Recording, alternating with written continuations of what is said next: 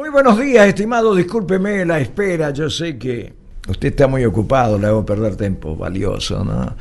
Pero en esta oportunidad le pido disculpas. ¿Cómo le va? ¿Muy bien? ¿Cómo está Carlos? No, no hay nada que disculpar. Pasar la mañana aquí en, en FM Norte eh, me renueva la vida. Está, Sí. está, está buena la mañana de FM Norte, no solamente bueno. del aire, Pero sino... hoy vino hace un rato nomás, ¿no? Está esperando acá, preparando el mate para el dire cuando llegue y demás.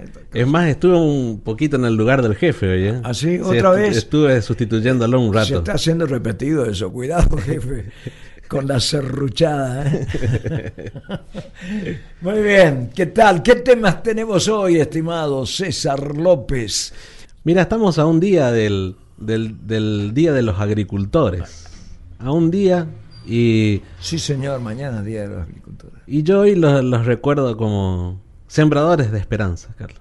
Porque vinieron a, a cambiar la historia de nuestra patria, como ya habíamos hablado en la columna anterior de turismo, que vinieron a, a, a cambiar la vida, el rumbo de la Argentina, pero hoy vamos a centrarnos en... Del gaucho pasamos al agricultor, ¿no? Así es, el, ag- el agricultor, que nosotros la mayor herencia quizás que tenemos es eh, la, la que está en Carolina, con, con mucho legado, con mucha herencia, los Tomasela, por ejemplo, los Vicentín, entre tantos otros Qué apellidos, lástima, nombres. Qué lástima. Tengo una poesía muy buena que ignoro el autor, que precisamente yo sospechaba de Saúl Díaz Colodrero, tal vez me equivoque el autor. Pero lo cierto es, un gran poeta, Saúl ya desapareció lamentablemente, eh, lo cierto es, ahí hace un listado de la familia, ¿no? Otro que se ocupó mucho, además de Masanti, fue Miguel Tomasela, que no se lo ve, no se lo escucha últimamente, no sé si está en Goya, tenía una hija muy bien por allá por el Chaco, y tal vez haya ido a recalar. Si me equivoco pido disculpas, en realidad no estoy aseverando, digo, podría ser. Pero tiene dos o tres libros Sí. escritos, ¿no? Y yo estuve presente colaborando en la presentación allí en Colonia Carolina cuando hizo la presentación. Creo que un libro se llama Latidos Gringos, Sí, algo así. Sí, puede ser. la tira gringa. Hasta tiene uno sobre preparado de cocina, de, de platos, ¿no? Extraordinario. Mira. Yo me animé a hacer y me fueron a pedir la receta que yo leí en RTC en su momento, este pollo a la cacerola. Qué rico. Ah, riquísimo, riquísimo. Me animé. bueno, muy bien, pero estamos de- desvariando o desvariando. Todo, todo suma a esta gran historia. No hay que olvidar de la familia de los Rolón, que José Jacinto Rolón fue este, el que impulsó toda este- esta colonización. Mariano Ilosa. Así es. Desde Tantos próceres también de nuestra historia. de la legislatura, etcétera. Fue intendente también Mariano Ilosa, además de Sí. gran educador, que Sí, sí, sí. la, la escuela normal lleva su nombre. Gobernador de Corrientes. Gobernador de Corrientes, sí señor. Y que me parece también importante rescatar que deberíamos enlazarnos aún más con, con eh, Carolina como para impulsar el turismo. Tendríamos que empezar a, a- aliarnos a este lugar con tanto con tanta tradición, con tanto por decir, por decirnos y que para mí todavía hace falta allí hacer algunas algunas conexiones como para eh, empezar a surgir eh, ambas localidades. Sí, señor. Goya, en Carolina. un pie de igualdad, de hermandad hay. Eh, leí con atención y me gustó. Me quedé frustrado, no le pude hacer nota todavía al intendente Elvio Sanabria. Pero decía, leí acá en el diario Primera Hora, que inclusive hay alojamiento para la gente Sí. que pueda venir. Yo me acuerdo con el interior anterior intendente, una de las cosas que él trataba de promocionar era precisamente eh, alojamiento para la gente que pudiera visitar, ¿no? ¿Verdad? Y, creo que era una necesidad entonces, y sigue siéndolo, porque además tiene mucho atractivo, el, turismo religioso, el turismo de aventura, etcétera, se puede realizar en Carolina maravillosamente. Hay, hay miles de estampas culturales, postales allí, para poder enganchar con nuestra ciudad. A través del transporte, a través de, algún guiado, hacer algún paquete turístico, algo por, por tener en cuenta.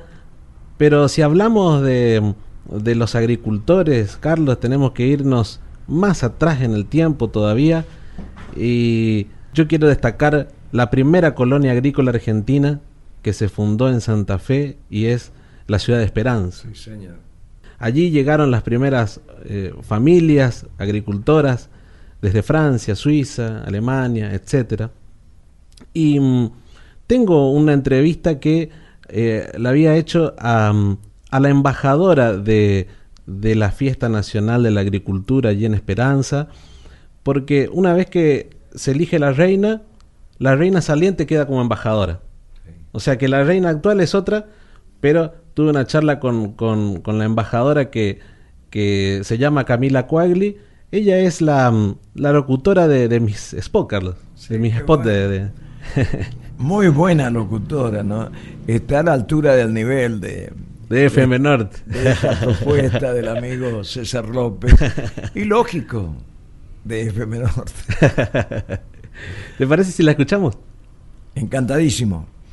Y alguna vez quisiera conocerla, ¿no? Alguna vez va, a llegar. Invítela a que venga Goya. Para esta fiesta podría ser del agricultor, no digo este año, pero. O la del Surubí ya del año que viene. También, sí, cómo no. Cómo no. Escuchamos. Dicen que el mundo es demasiado grande para quedarse en un mismo sitio. Por eso te invito a escuchar mis podcasts.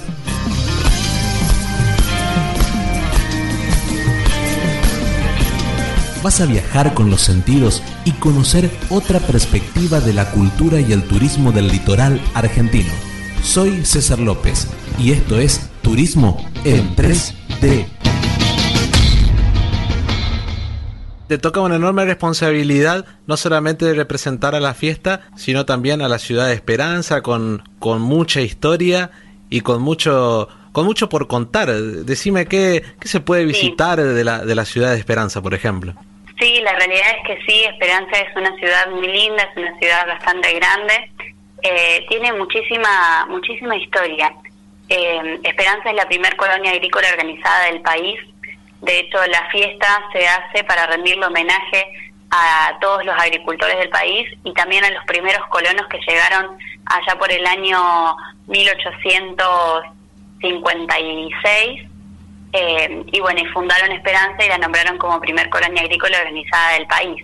En Esperanza se pueden visitar muchas cosas como son el Parque de la Agricultura, eh, el Museo de la Colonización, en donde es un museo muy completo y muy grande en donde se puede conocer bien a fondo la historia de Esperanza, la Plaza San Martín con el Monumento Nacional a la Agricultura Nacional.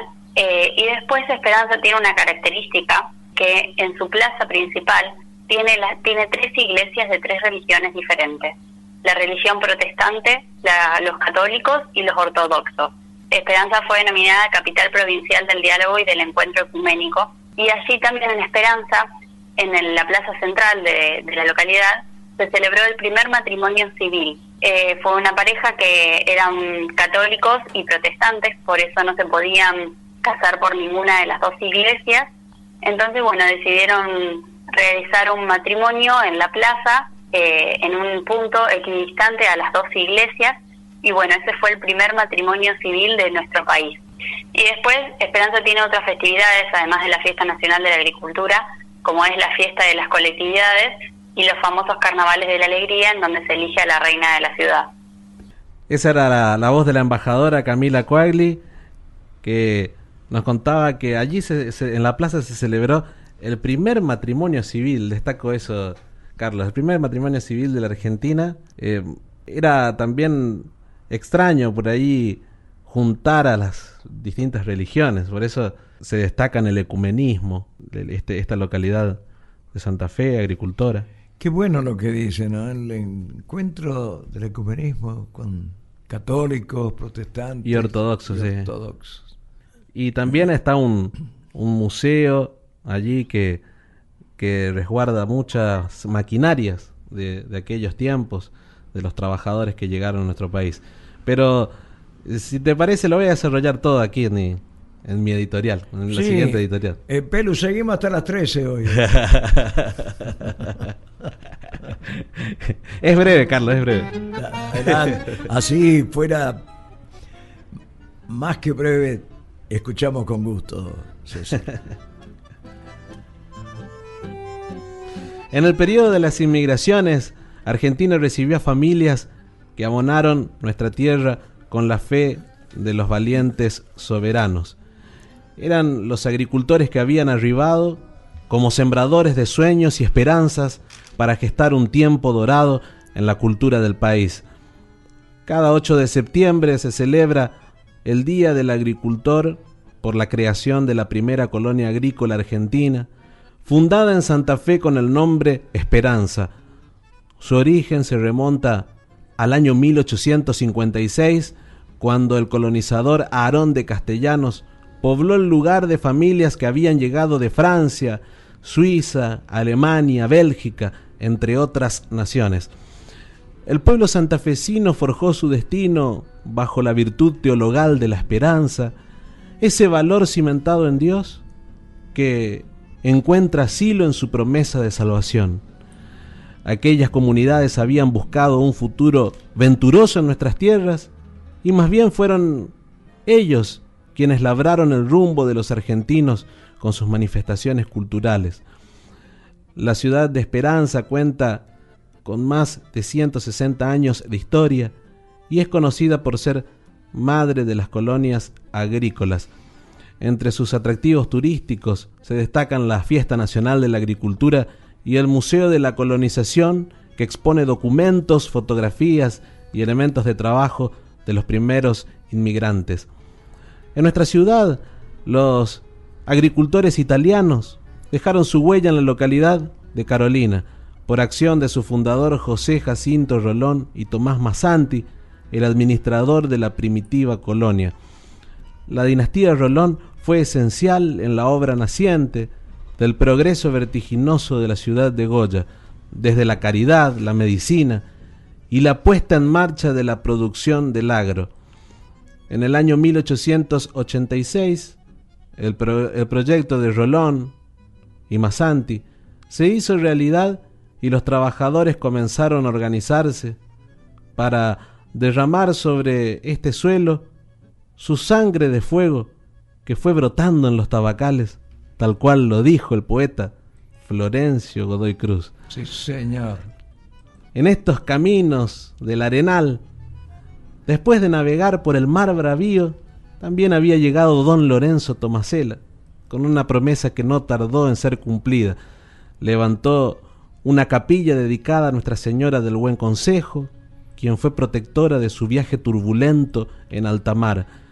En su interior se puede apreciar un retablo de alto valor artístico, tallado por las manos de don Lorenzo, en el que se observan extrañas figuras que parecen serpientes y ángeles caídos del infierno. Por este motivo, la iglesia es nombrada por la lengua popular de nuestra gente como la capilla del diablo. Hasta aquí, hasta aquí amigos, llegamos con algunos de los tantos jirones de la herencia encarnada que nos han legado los sembradores de esperanzas y de sueños que alguna vez desembarcaron en el fin del mundo.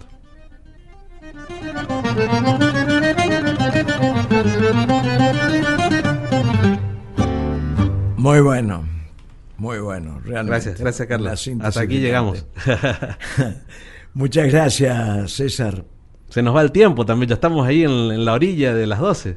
Es de antología todo este trabajo que está haciendo y para conexionarlo. ¿eh? Así que amigos, seguramente saldrá en las páginas del diario impreso, primera hora también esto. No se lo pierdan. Y, te agradezco también de paso, Carlos, que después replique en otros programas y, y, lo leas y demás, porque alguno que por allí se pierde esta, esta emisión, lo puede este, escuchar. Revivir, claro que sí. Muchas gracias y admirable. ¿eh? Eh, yo he mucho tiempo estado con este tema de la inmigración porque he estado inserto, te podría decir, en todo ese complejo de preparativos y realización de la fiesta del agricultor, de la fiesta del inmigrante, etcétera. tanto en Colonia Carolina como después en la fiesta del inmigrante que se hace en Goya, ¿no? Así que eh, revivo todo eso, algunas cosas que nos hemos olvidado.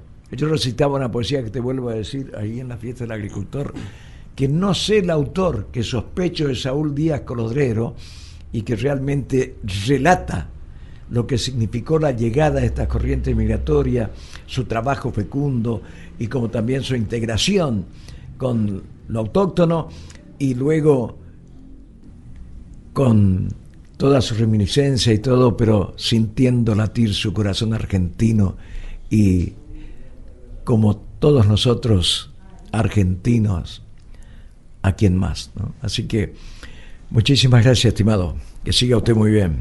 Igualmente. Lo felicito.